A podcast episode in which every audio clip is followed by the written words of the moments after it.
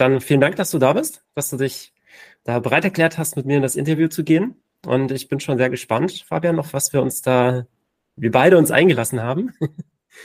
Und äh, ja, erstmal herzlich willkommen. Willst du dich kurz vorstellen? Ja, gerne. Ich kann gerne ein, zwei Sätze zu mir sagen. Ähm, mhm. Familienvater, ganz wichtig äh, und, und als erstes zu, zu erwähnen. Ähm, ansonsten natürlich ähm, aktuell an zwei Firmen ähm, beteiligt, beziehungsweise auch am Aufbauen zusammen mit meinen Mitgründern. Ähm, beide im, im Bereich Sales, Lead-Generierung. Ähm, eins eher Richtung Agentur, das andere eher Richtung, Richtung Mentoring.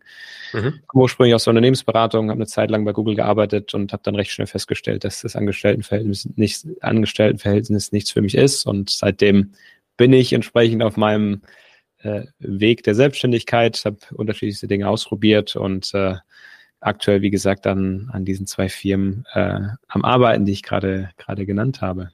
Mhm. Die Firma im Bereich Mentoring, in welchem Bereich Mentoring ist das dann? Das ja, dort, versuch, dort versuchen wir, ja, ähnlich, im ja. ähnlichen Bereich, dort versuchen mhm. wir ähm, das, was wir selbst ähm, in der Vergangenheit gelernt haben oder lernen durften, äh, auch weiterzugeben an ja. Unternehmer, junge Unternehmer, die gerade dabei sind, ihr Business aufzubauen oder eben auch gestandene Unternehmer, die in den Bereichen, in denen wir aktiv sind, gerade im, im, mhm. im, im Sales-Bereich, im Lead-Generierungsbereich, da ein bisschen mehr Struktur brauchen. Ja. Ähm, von der Zielgruppe her sind es aber ähm, unter, ist eine unterschiedliche Zielgruppe, wenn man, mhm. wenn man beide, beide Unternehmen äh, vergleicht. Ja, ähm, deswegen aufgesplittet auf zwei. Ja. Genau, deswegen aufgesplittet, ähm, ähm, weil es einfach eine andere Message nach draußen ist, eine andere Zielgruppe ist und entsprechend ja. auch ein eigenes Branding dann äh, benötigt. Aha, okay. Wie kamst du dazu, diesen Schritt zu gehen? Meinst du grundsätzlich den Schritt in die Selbstständigkeit? Also grundsätzlich, oder? ja, genau, grundsätzlich. Ähm, das ist eine größere Frage, ne? ich glaube, das bei mir war es so, dass ich, Frage, ja. äh, bei mir war es so, dass ich schon immer ähm, das Bedürfnis hatte, irgendwas Selbstständiges zu machen, beziehungsweise eigene Projekte voranzutreiben. Mhm. Anfänglich waren das meistens nur Gedanken und Wünsche und mhm. bis ich irgendwann festgestellt habe, dass nie was passiert, wenn man nicht aktiv wird. Und mhm. das war so der erste Meilenstein, den man erreichen musste oder den ich erreichen musste, dass man wirklich auch mal Projekte ausprobiert. Und dann ist mhm. es so, wie man, wie man es immer wieder hört. Man probiert was aus und die meisten Sachen funktionieren nicht. Äh, ja. Man äh, stoppt äh, Projekte wieder und fängt mit was Neuem an und das ist auch völlig, völlig in Ordnung, denn mit jedem Projekt hat man wieder mehr dazugelernt und irgendwann mhm. hat man dann eben hoffentlich das Projekt, was einen ähm, finanziell auch trägt. Ich glaube, das war dann für mich auch nochmal ein, ein, ein, Kernpunkt, dass ich dann wirklich im Angestelltenverhältnis war. Also diese, diese Projekte, die nebenher liefen, das ging mhm. schon während dem Studium los. Aber als ich da im Angestelltenverhältnis war, habe ich für mich festgestellt, dass das Arbeiten im Angestelltenverhältnis nicht das ist, wonach ich ja. strebe, weil okay. es gab immer ein paar Dinge, die mir nicht gefallen haben. Und umso mehr wurde natürlich auch dieser, dieser Trieb in mir äh, angestoßen, dann was eigenes zu probieren. Und mhm. gab dann halt irgendwann den Moment, wo ich in die, Selbst in die Freiberuflichkeit gegangen bin, das erste Mal mhm. selbstständig äh, gewesen bin, wobei man die Freiberuflichkeit, finde ich, ja noch so ein bisschen als Zwischenstep ja, sehen kann, weil man ja trotzdem noch eigentlich ja. Fulltime ja. oder oftmals, je nachdem, wie du freiberuflich arbeitest, mhm. aber in dem Fall, wie es bei mir war, waren ja doch fast Fulltime-Projekte dann bei, mhm. bei größeren Firmen. Ähm, aber entsprechend war das halt auch so ein Zwischenschritt. Ich wusste, dass ich eher eine, eine Firma aufbauen möchte, wo ich auch Mitarbeiter habe, äh, die mit mhm. mir an dem gleichen Thema arbeiten. Und äh, das war dann nochmal ein größerer Schritt, mhm. das zu erreichen. Aber ähm, ja, ich glaube, über die, die Jahre hinweg hat es immer so einen, diesen Drang gegeben, was Eigenes zu machen. Mhm. Ja, okay. Erst diese Selbstständigkeit, den, den nächsten Schritt zu gehen, Richtung Unternehmer dann da auch und ähm, eigene Mitarbeiter zu haben, ist ja auch nochmal so ein Projekt für sich dann gewesen eigentlich. So ein, äh, nochmal so ein krasser weiterer Schritt aus der Freiberuflichkeit dann heraus. Ja, ge genau. Es ist auch aus meiner Sicht der, der schwere, schwierigere Schritt. Ja, ja, genau. Weil man ja. plötzlich halt anfangen muss, wirklich selbst zu, sich zu vermarkten, seine Firma zu vermarkten, seine Skills mhm. zu vermarkten. In der Freiberuflichkeit hast du oft die Chance, über gewisse Netzwerke oder über mhm. ähm, Vermittlungsplattformen dich als Person vermarkten zu lassen. Ja. Ähm, bist aber natürlich voll abhängig von diesen Plattformen. Also ich war auch ja, in der genau. Phase mhm. äh, während, während Covid, wo es dann mein freiberufliches Projekt getroffen hatte und ich plötzlich da stand und kein Projekt mehr hatte mhm. und plötzlich gemerkt habe, ich kann ja gar nicht selbst, ich kann mir ja gar nicht selbst vermarkten, ich kann gar keine eigenen Projekte akquirieren in dem Bereich, in dem ich mhm. unterwegs war. Das, das typische Management-Beratungsbereich, äh, mhm. wo du dann für große Firmen arbeitest. Ja. Weil da halt viel über, du musst die Leute in den Firmen dann kennen und wissen, der hat gerade Bedarf. Und das hast du halt als freiberuflicher mhm. Berater recht, recht wenig. Ja, ähm, zudem gibt es ja häufig auch noch die festen äh, Verträge, die die großen Firmen damit den Beratungsagenturen haben, sodass du nur schwer eigentlich reinkommst als äh, alleiniger Selbstständiger. Ja, zumindest musst du halt wissen, wann was gerade äh, nachgefragt ja, wird. Und das hast du nicht, weil auch, ja. du bist halt als einzelne Person kannst du halt nicht in alle Firmen äh, ja. Äh, reinschauen oder Netzwerk, ein Netzwerk haben, vor allem nicht als, als junger Berater. Ne? Wenn du deine 20 Jahre Beratungserfahrung hast, hast du ja, halt viele Kunden kennengelernt und, und kennst viele Leute innerhalb dieser, dieser Kunden, aber da ist das Netzwerk einfach noch sehr, sehr limitiert als, als junger Berater. Mhm. Ähm, ja, aber so ging es dann Schritt für Schritt entsprechend weiter und das war auch so ein bisschen der Grund, warum ich dann eben gelernt habe, selbst zu akquirieren. Ähm, habe lustigerweise mhm. dann da auch die Leidenschaft für entwickelt. Ich habe davor nie was mit okay. Akquise mhm. gemacht oder sehr, sehr wenig. Bei Google war es ein bisschen, ja, war es eine Sales-Rolle, aber mhm. um ehrlich zu sein, ein Google-Produkt zu verkaufen, ist auch nicht das Schwierigste auf der Welt, weil es halt einfach von, Firmen, ja, weil es ja. von, von, von der ganzen Welt nachgefragt wird. Ähm, ja also richtig Kaltakquise zu machen, habe ich dann angefangen zu lernen und ähm, es hat mir Spaß gemacht, entsprechend auch die, die heutigen Firmen, die sich in dem Bereich dann ähm, darauf mhm. fokussieren. Wie bist du da reingekommen in das Thema? Also was? In das Sales-Thema? Ja. Also wie hast du Learning dir das angeeignet? Ja, ja. Lear Learning by Doing. Ähm, ich habe dann zu dem Zeitpunkt auch das erste Mal ein, ein Mentorenprogramm mitgemacht. Ähm, mhm. Ich habe mich lange Zeit davor gesträubt, weil ich immer gesagt habe, ja, jetzt kann ich selber lernen und ich glaube nicht daran, dass mir jemand anderes das jetzt einfach so beibringen kann. Ja. Weil man ja immer ein bisschen vorsichtig ist, weil man viel online hört, viele Stories hört, mhm. aber leider auch nicht nur Positives hört. Ich habe es dann einmal ausgetestet äh, bei einem kleineren Programm, günstigeren Programm und äh, war aber positiv davon über, äh, überrascht. Okay. Die Kosten für das Programm haben sich nach drei, vier Wochen refinanziert, weil wir dann dadurch okay. natürlich direkt den ersten Kunden ja. gewinnen konnten. Mhm. Und so ging es weiter. Seitdem habe ich, mit Mentoren, ja, seitdem habe ich mit Mentoren mhm. zusammengearbeitet und jede, jedes Programm hat uns wieder ein bisschen weitergebracht. Mhm. Und das war eigentlich auch das, das Learning daraus. Ähm, ja, und dann am Ende gibt es nichts anderes außer Learning by Doing. Du musst in die Gespräche selbst gehen, du musst mhm. die Erfahrung aktiv selbst machen, weil die Theorie im, im Vertrieb ist halt was ganz anderes von der Praxis. Ja, ja. ja äh, genau. Also zum einen hast du ja das und zum anderen Vertrieb ist ja groß. Du hast so viele unterschiedliche Branchen, Unternehmensgrößen, die du vielleicht ansprechen könntest, unterschiedliche Produkte, die, die du verkaufst. Aber du musst ja für dein spezielles Produkt deine eigene Strategie dann auch entwickeln. Und äh, da hilft dir die Theorie ja nur bedingt weiter. Also kannst ja nicht eins zu eins von irgendjemand oder selten eins zu eins von irgendjemandem irgendwas übernehmen und das dann genauso einwenden.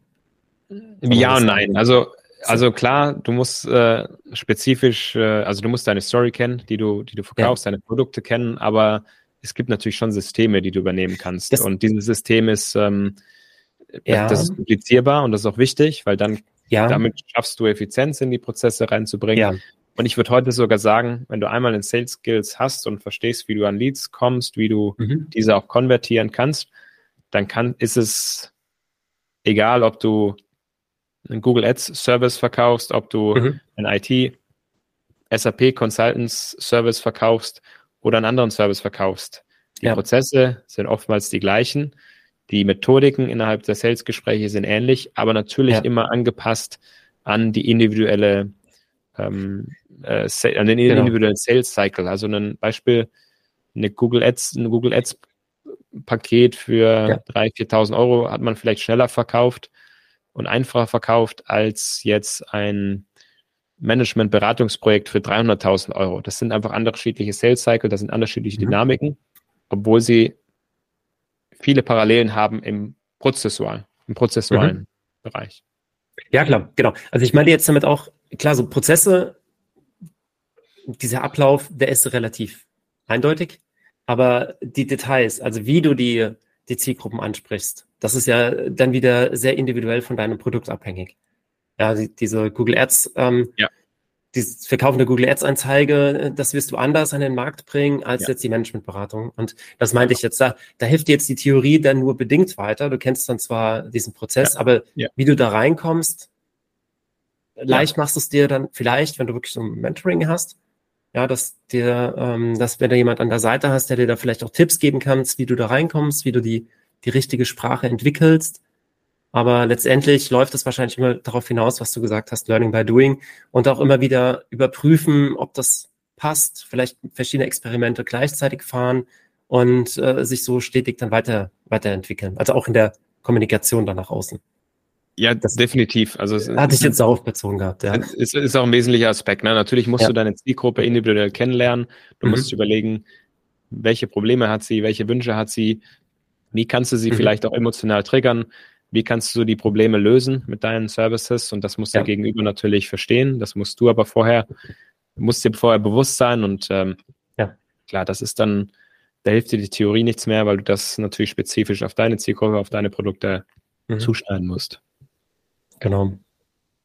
Ja, und wenn du dann jemanden dabei hast, ähm, mit eben dieser Erfahrung dann auch schon, wie man diesen, diesen äh, Schritt dann gehen kann von der Theorie auf das spezifische Angebot, glaube, äh, das kann schon sehr hilfreich sein an der Stelle. Ja, du, ja. definitiv, du, du kommst halt schneller zum Ziel, weil du wenig, dich mhm, weniger hinterfragst. Genau. Weil wenn du das nicht hast, dann überlegst du dir zwar, wie du das umsetzt, aber du weißt ja. nie, ist das jetzt richtig? Das heißt, du musst erstmal abwarten und Erfahrung sammeln. Das kann mal zwei, drei Monate dauern. Ähm, und ja. dann weißt du immer mhm. noch nicht, ist das jetzt Benchmark, über Benchmark oder unter Benchmark? Also du hast immer mhm. diese Zweifel. Wohingegen, wenn du jemanden hast, einen Mentor hast, der dir sagt, das ist der Benchmark, das sind die Prozesse, mach das genau so, dann hörst du von mhm. Tag eins auf zu zweifeln, sondern gehst direkt in den Implementierungsmodus. Du kannst viel schneller mhm. implementieren, weil du weißt, okay, so funktioniert es, so funktioniert es mhm. auch für andere, also muss es auch für, für, für mich funktionieren. Und gerade mhm. diese, diese reduzierten Zweifel, das ähm, spart einiges an Energie. Mhm. Ja, das glaube ich. Ja. Oder was heißt das, glaube ich? Das habe ich auch selbst schon mitgemacht.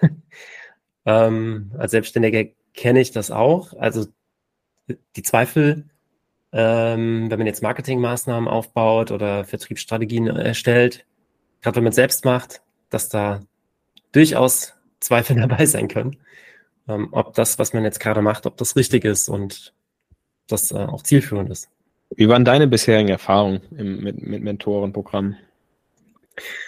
Ähm, unterschiedlich. Also ich hatte auch Mentorenprogramme, die waren dann eher wahrscheinlich bei den Negativbeispielen dabei, von denen du geredet hast. Aber ich hatte auch ähm, sehr positive Mentorenprogramme mitgemacht. Die ganze Bandbreite. Würde aber schon sagen, dass es, dass es sehr hilfreich ist, auch wenn jetzt vielleicht nicht jedes Programm oder nicht äh, jede Zusammenarbeit direkt gefruchtet hat oder eben äh, die Ergebnisse geliefert hat, die äh, man sich gegenseitig erwartet hat oder erhofft hat. Das ähm, ist jetzt nicht nur bezogen jetzt auf Vertriebsprozesse, das Geht ja auch in vielen anderen Bereichen.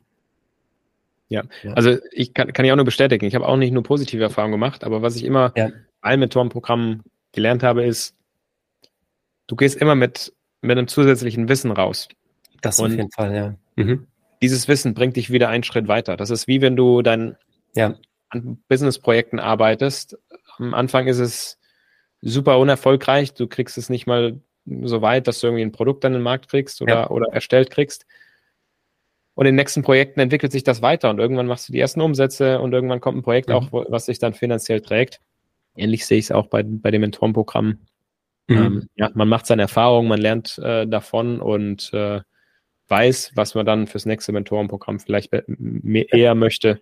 Genau, auf was man dann eher achten sollte. Ja, genau. Und äh, wenn es vielleicht am Ende sogar nur ist, dass du lernst, was du nicht machen möchtest, dann ist das ja auch schon mal schon mal sehr gut, weil das kannst du rausnehmen aus der, aus der Menge der möglichen Aktionen, die du durchführen kannst. Jetzt beispielsweise, wenn du jetzt, hast du vorhin ähm, Kaltakquise angesprochen. Ähm, zur Kaltakquise habe ich schon ganz viel gelernt und ich habe auch gelernt, dass das nichts für mich ist, dass ich da nicht meine Stärken drin habe und äh, dass das nicht der Weg ist, wie ich meine Akquise machen möchte. Und ähm, über dieses Programm, das ich gemacht habe, habe ich genau das eben, wie gesagt, festgestellt, gelernt und kann das rausnehmen aus meinem Repertoire und mich eben auf das fokussieren, was mir Spaß macht. Ja, ja, das ist auch ganz wichtig. Also kann ja. ich auch nur bestätigen. Auch wir hatten wir hatten ein Projekt, das uns sogar Umsätze generiert hat, aber wir haben halt festgestellt, das ist nicht unsere mhm. Leidenschaft und ja. ähm, haben entsprechend gepivotet und haben was anderes ähm, auf den Markt gebracht. Ähm, am Ende ist es wichtig, dass man sich besser kennenlernt und das tust du nur, wenn du eigene Erfahrungen machst. Äh, mhm. Und dann, wenn man, sag mal, seinen, seinen, seinen eigenen Weg findet. Mhm. Weil das ist auch dann nachher ja der Kern im Prinzip dessen, dass du auch 30, 40 Jahre lang deinen Weg gehen kannst. Das ist ja, ja darf man ja auch nicht vergessen, dass es ja auch viel mit Ausdauer zu tun hat und das nicht unbedingt ja. der, der Sprint ist ähm, in der Selbstständigkeit. Mhm.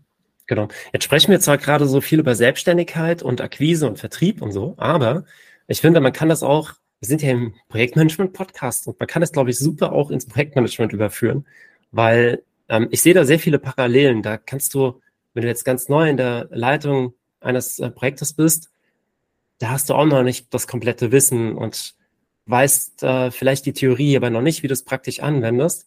Aber jedes Projekt hilft dir immer weiter, da einen Schritt weiterzukommen und ähm, Erfahrungen aufzubauen und daraus zu lernen für die zukünftigen Projekte, weil auch da hast du es ja, du machst es ja dann 30, 40 Jahre und ähm, wirst ja nie stehen bleiben auf deinem Wissensstand. Deswegen ja, finde ich da diese Analogie gerade auch sehr, äh, sehr schön. Eigentlich bei, bei allen Punkten, die wir gerade besprochen hatten, die äh, kann man sehr gut überführen, finde ich. Ja, im Endeffekt ist es auch nicht so weit voneinander entfernt, inhaltlicher Natur. Also genau. Ähm, eine Firma oder ein, aufzubauen, das ist auch ein Projekt, ja, ja mhm. und ähm, äh, bestehend aus vielen Teilprojekten. Ja. Und je nachdem, wie groß das Projekt innerhalb einer, einer, einer Firma ist, ist es genau. Ja. Ne? Man muss Themen voranbringen, man sind eigentlich zwei, zwei Kerneigenschaften, die ich da immer sehe. Das eine ist Ownership, das andere ist Accountability.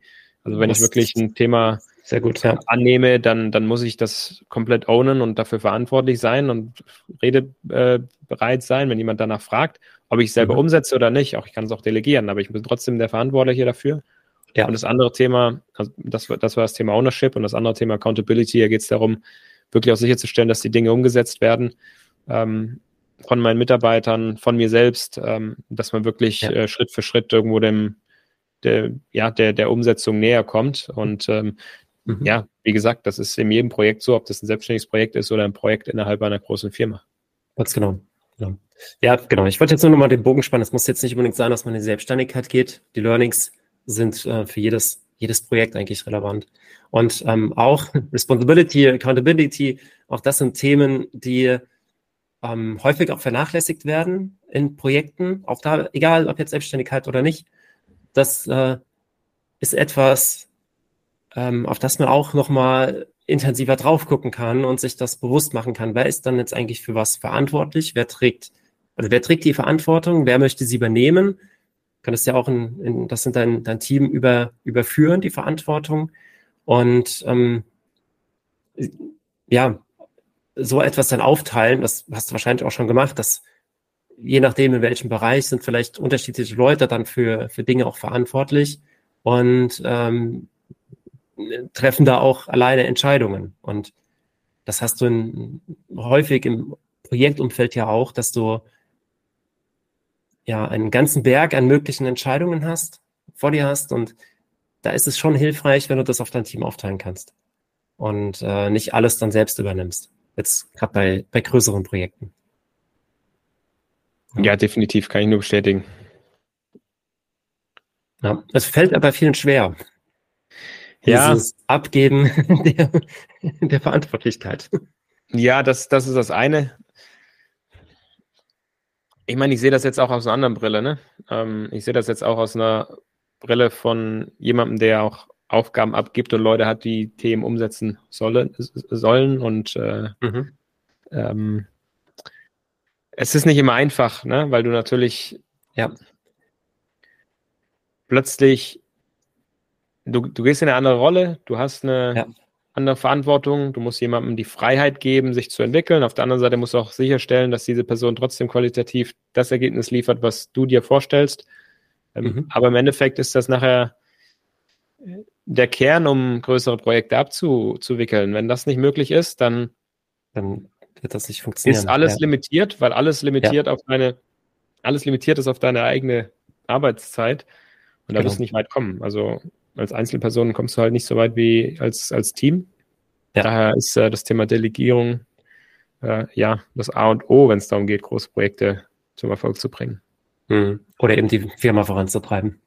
Ja. Oder und in der Selbstständigkeit die, die ja. Firma voranzutreiben. Es geht auch gar nicht, dass, dass man alles selber macht. Das auch rein innerlich nicht. Also ich habe von vielen Themen bei mir in der, Firma, in der Firma gar keine Ahnung, wie, die, wie man die umsetzt. Oder ich bin nicht der mhm. Beste in den Bereichen. Da gibt es ja Mitarbeiter, die können das besser. Ja. Und da kann ich jetzt nicht sagen, ich mache das selber. Da komme mhm. ich in Teufelsküche, weil bis ich mhm. sowas eingearbeitet habe, das, das geht, passt halt nicht in, in einen Tag oder in, in, in, in, die, in die Kapazität einer Person. Ja. Ähm, ja, ja ich glaube, das ist dann auch der, der nächste ja. Step im Projektmanagement. Also nicht nur Teil des Projektes zu sein, sondern eben auch ja, Teil, Teil des, des, des Teamleads zu sein oder des Leader-Teams mhm. zu sein, das, das solche Projekte gesamthaft verantwortet mhm. und steuert. Mhm. Ja, ich finde, das war gerade eine sehr wichtige Erkenntnis von dir, dass du gesagt hast, du kannst nicht der Experte in allen Themen sein, sondern du gibst es ganz bewusst ab und lässt andere das dann auch äh, machen und gibst ja die Freiheiten. Das ähm, ist eine sehr wichtige Eigenschaft, finde ich, die äh, ja dazu eben beiträgt, dass Projekte erfolgreich sind, dass Unternehmen wachsen können. Möchtest du uns ein bisschen noch erzählen, wie das bei dir abgelaufen ist, dass du die Verantwortung auf deine Mitarbeitenden übertragen konntest? Ja, wie ist das abgelaufen? Ich meine, im Endeffekt kommt man irgendwann an einen Punkt, wo man sieht, dass äh, die, der, der Teller voll ist und äh, man gezwungen ist, das auch dann, dann auch Themen abzugeben. Ich glaube, wie ist das passiert bei uns? Wir haben es damals dann eben analysiert, was für Themen äh, mhm. führen wir gerade durch, welche sind ähm, delegierbar, welche sind nicht delegierbar. Ja. Und als wir diese Übersicht hatten, haben wir uns natürlich auf die fokussiert, die wir delegieren können, haben eine saubere Anleitung auch geschrieben, ähm, mhm. damit es einfach, um einfach sicherzustellen, dass die Themen auch in der Qualität äh, durchgeführt werden, wie wir, wie wir es uns vorstellen. Wir haben die Leute ja. ongeboardet ähm, und dann ging es eben darum, in der gemeinsamen Zusammenarbeit zu schauen, dass die Umsetzung dieser Personen dann entsprechend auch ähm, so abläuft, wie wir es uns vorstellen. Ne? Und das ist naja, dann einfach ein regelmäßiger Austausch, den ich da mit meinen Mitarbeitern habe. Ähm, wir arbeiten viel mhm. in Asana zusammen, kennen wahrscheinlich die meisten als Projektmanagement-Tool, äh, mhm. äh, wo wir da einfach themenspezifisch äh, kommunizieren können, was eigentlich sehr hilfreich ist, weil es sind auch dann irgendwann so eine, ist es so eine Vielzahl an Themen, wo es dann schwierig wird, wenn man, wenn man das nicht mehr strukturiert. Und ähm, ja. wir kommen da mit Asana eigentlich recht gut klar. Ja, wie läuft das dann ab? Habt ihr dann wöchentliche Austauschtermine oder beides? Dann eins zu eins Gespräche oder themenspezifisch auch, auch beides? Auch alles, alles im Endeffekt. Alles. Ähm, also ja, wir haben, ja. wir haben wöchentlichen Austausch. In manchen mhm. Fällen ist das ein One-on-One-Austausch, in anderen Fällen ist es ein Gruppenaustausch. Mhm. Ähm, zusätzlich natürlich zu dem ganzen, äh, zu der ganzen digitalen Kommunikation, die wir eh und im Laufe der Woche schon haben ja. über, über Asana. Ich bin zum Beispiel großer Fan davon, ein, ein gewisses System zu haben. Beispielsweise, man trifft sich einmal die Woche mhm. und unter der Woche kommuniziert man zum Beispiel digital. Wir sind ja fully remote, eine fully remote mhm. Company. Ich bin kein Fan davon, jedes Mal, weil wenn irgendeine Frage auftritt, ähm, zum Telefonhörer greifen zu müssen und mhm. jemanden anzurufen, beziehungsweise ich möchte auch nicht wegen jeder Frage angerufen werden, ja, gut, weil ja. das ist nachher nicht effizient, auch für mich nicht, mhm. ähm, weil man eben auf unterschiedlichen Hochzeiten tanzt. Mhm. Ähm, und was auch ganz wichtig ist, was glaube ich auch viele vielleicht nicht so sehen oder vor allem als ich noch in, mit größeren Firmen zu tun hatten, hatte, hatte ich den Eindruck, dass das öfter so ist, so angesehen wird, ist, dass manche Dinge immer sofort erledigt werden müssen und morgen mhm. fertig sein müssen. Und das sehe ich ganz und gar nicht so. Die wenigsten Aufgaben müssen morgen fertig sein. Mhm. Wenn man mal nicht weiterkommt und eine Frage hat und die digital stellt und vielleicht auch nicht sofort eine Antwort kriegt, mhm dann geht die Welt nicht unter, dann wird die Aufgabe morgen erledigt. Ja, ähm, okay. Und äh, man treibt es dann weiter. Also die ganze, das ganze Thema Deadlines hat, habe ich das Gefühl, wird sehr, sehr viel stärker gelebt in größeren Firmen, als ich es jetzt mhm. bei mir in Firmen lebe. Ja, das ist gut. Ich glaube auch Deadlines werden äh, sehr häufig dafür verwendet, damit die Arbeit getan wird, ähm, damit man da ein bisschen mehr Druck dahinter hat, vielleicht mehr Motivation daraus auch äh, spürt, aber jetzt nicht unbedingt, weil die Deadline wirklich erreicht werden müsste, sondern eben als Druck- und Steuerungsinstrument. Instrument verwendet wird. Ja, das, das mag schon sein. Aber also, genau das klar, ist der Unterschied. Also ich, ich verteile auch Aufgaben, wo ich, ne, wo ich einen Tag dahinter lege. Ja, aber ja. es ist jetzt nicht so, wenn, wenn die Aufgabe bis dahin nicht erledigt wird, dann wird es einen Grund für geben und wenn nicht, dann ja. wird man drüber sprechen. Aber genau, es ist auch nicht, dass ich sage, hey, das Thema muss morgen fertig sein, sondern meistens sind es mhm. irgendwelche, mhm. ja, sind Systeme, die, wo es nicht so wichtig ist, wie viele Tage es nachher sind. Ja. Nichtsdestotrotz ja, muss man natürlich irgendwo einen gewissen in, Zeitleiste planen, weil sonst äh, genau. kommt man gar nicht ins Doing. Ja. Aber es ist, glaube ich, was das angeht, deutlich weniger kritisch, wie es jetzt mhm. in meiner Erfahrung in größeren Firmen der Fall ist. So mhm. wie ich es persönlich erlebt habe. Mhm. Okay. Ja. Wie, wie war das, als du diesen, diesen, dieses Bedürfnis erkannt hast, dass du die, auf, die Aufgaben aufteilen müsstest, weil du es selbst nicht mehr schaffst? Wie bist du da vorgegangen? Also wie hast du die Aufgaben verteilt? Du hast ja gesagt, ihr habt das irgendwie sortiert oder äh, gesammelt, dann sortiert. Habt ihr da, seid ihr da nach einer bestimmten Methode irgendwie vorgegangen oder war das wir, so? nennen sie, wir nennen sie Finding the Bottlenecks. Alles klar. Im Endeffekt, im Endeffekt haben wir niedergeschrieben, ja. was wir jede Woche machen, mhm. persönlich machen, welche Aufgaben wir auf dem Tisch haben und haben evaluiert, A, wie lang, wie viel Zeit verwende ich dafür und B, ist das eine Aufgabe, die man delegieren kann oder nicht. Ja, also ja da hast du dir aber ziemlich, ja. Letzten, genau. das, das, das abschließende Vertriebsgespräch, das kann ich erstmal nicht delegieren, mhm. weil ich derjenige bin, der die Projekte noch verkauft, verkaufen okay. muss. Ja. Aber ein initiales Vertriebsgespräch kann man delegieren. Ja, hat ja auch Vorteile, wenn man, wenn man es delegiert, weil da noch nicht so tief über die Inhalte gesprochen wird. Mhm. Ähm, und so sind wir auf Aufgabe für Aufgabe durchgegangen und haben, haben uns eben überlegt, was ist delegierbar und darauf basierend dann entsprechend die entsprechenden Ressourcen dazugeholt, die das dann entsprechend übernehmen. Okay. Aber das, das, habt ihr dann im kleineren Kreis, seid ihr die Aufgaben durchgegangen und habt da dann geguckt, jetzt, ähm, ihr habt jetzt nicht alle eingeladen und, und äh, gefragt, was, was für Aufgaben haben wir und wer möchte welche nein. Verantwortung übernehmen, so auf die. Nein, nein, das, das war auch, das war auch, ne, das war auch eine. Wart ihr noch gar nicht so viele wahrscheinlich. A, das und B war ja. das auch eine sehr individuelle Situation, ja. Also ich ja. habe meine Aufgaben gehabt und die haben wir analysiert haben und wir haben aber auch die Aufgaben meines Mitgründers analysiert. Mhm. Ja, also es war sehr, ja. sehr person, person, personenbezogen. Ähm, mhm. Theoretisch ist das, was wir gemacht haben, äh, müsste man für jede Person machen, die irgendwann an Kapazitätsgrenzen kommt. Weil irgendwann stellst du die Frage, ich kann nicht mehr mehr machen. Es geht halt nicht. Also der Tag hat nur 24 Stunden. Entweder höre ich irgendwas auf oder ich muss delegieren. Mhm. Und irgendwas aufhören macht nur dann Sinn, wenn es nicht zielführend ist. Ja. Aber wir wollen natürlich vermeiden, dass wir Dinge aufhören, die eigentlich funktionieren, nur mhm. Weil die Kapazität nicht vorhanden ist. Und dann muss man sich eben Gedanken machen, was ist wichtig genug, mhm. es weiter zu treiben und kann man es delegieren oder kann man es nicht delegieren. Genau, okay. Ja, super. Das heißt, ihr habt eigentlich mehrere Punkte dann bei den Aufgaben betrachtet. Ja. Das ist zielführend oder nicht? Das ist wichtig oder nicht? Delegierbar oder nicht? Ja. Und dann entsprechend ist wahrscheinlich geclustert, so stelle ich mir das jetzt gerade vor und das dann, wie schon sagt, das dann auch nochmal beschrieben, gerade die delegierbaren Sachen. Okay. Ja. Klar, also natürlich muss es, muss es nach Themen clustern, weil du kannst nicht einer Person ja, genau. die, die unterschiedlichen Aufgaben geben. Ja. Du musst präzise die richtige Person finden.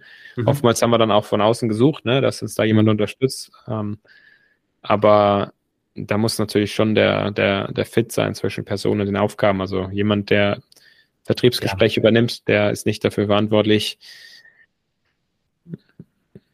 beispielsweise einen LinkedIn-Post zu schreiben. Mhm. Ja?